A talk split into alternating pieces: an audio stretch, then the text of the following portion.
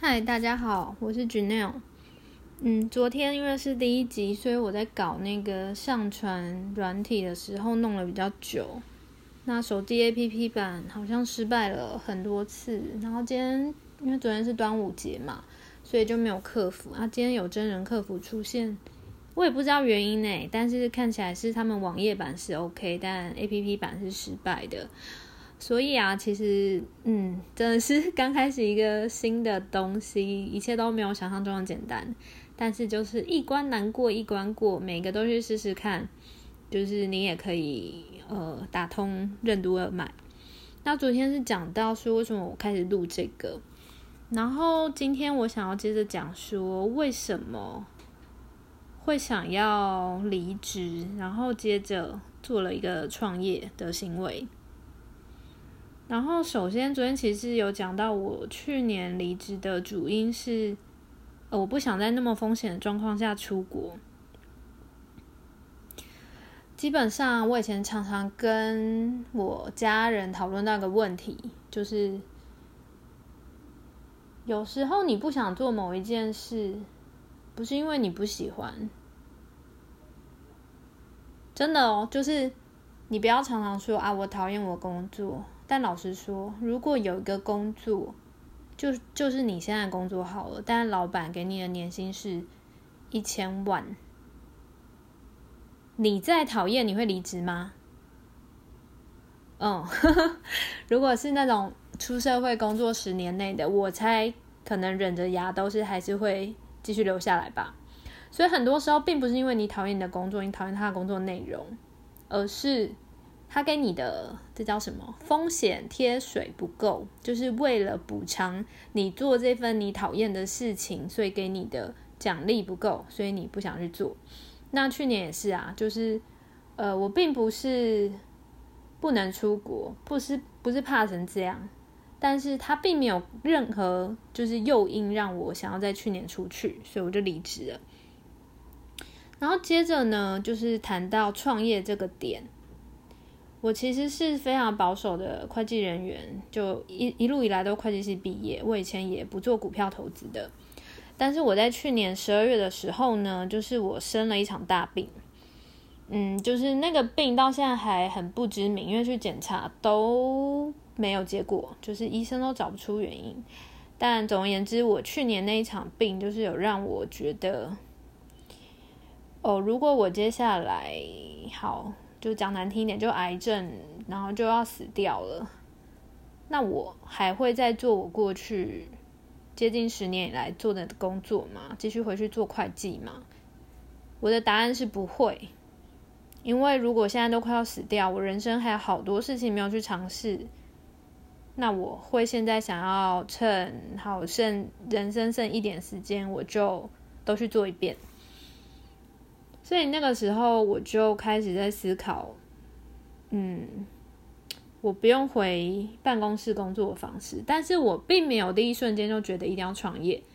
我刚开始思考其实是接案，接案的这个事情。那我现在其实有正在做，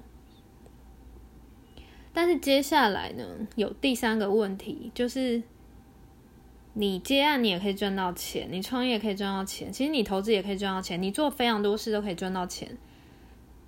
但是，就是你投入的心力是多少，你投入的时间是多少？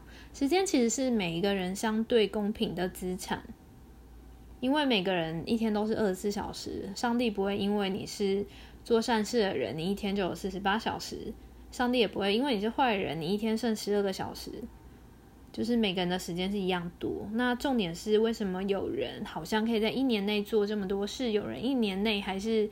一事无成，那端看我们怎么利用我们的时间。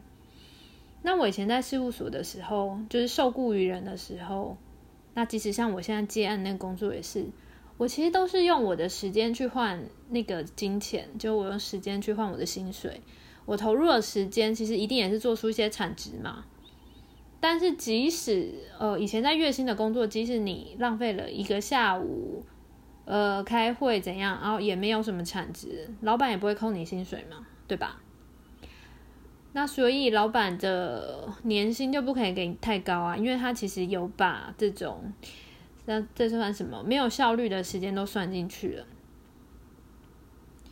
然后，但是呢，你觉得呃，就是比较优秀的人，比较会想一点，就会觉得，哎，那不公平啊！如果我一个小时的产值很高，啊，别人小别人的产值很低，但是我们都是呃，以老板眼中，你都同一个 level，同一年都菜鸟，然后都跟你一样的年薪，那对我不是比较不公平吗？然后，如果以报酬的角度，我要说是的。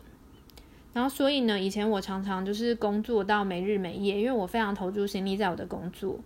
我这个人就是会把工作当做自己的延伸，就是即使那是老板的事业，但是我会觉得如果把它做起来，对自己也是一个肯定。所以接下来就要讨论到每个人工作的动机是不是一样。我还蛮多同事呢都跟我说，他的工作动机其实就是赚钱，所以工作内容他喜不喜欢，他擅不擅长，他不在意，只要这个工作钱薪水很高，他就会去做。然后我也有认识，就是很优秀的，就是他其实呃升迁蛮快的，然后所以到他就是工作五六年之后，他钱赚一够够多的时候，这时候他其实会去想另外一件事，因为他钱可能不需要再够太多了，他这时候开始去想，他想要更有名，他想要那个 title 那个阶级给他的奖励。那我是不知道大家。对你工作的动机，就让你去工作的原因是什么？那我自己本身，其实我不喜欢被这些定义所限制。我觉得赚钱是维持人生活必须，然后名跟阶级的话，有时候你会有一些虚荣感，但那个东西是暂时的。我个人，我更喜欢的是学东西，我很喜欢硬实力，就是。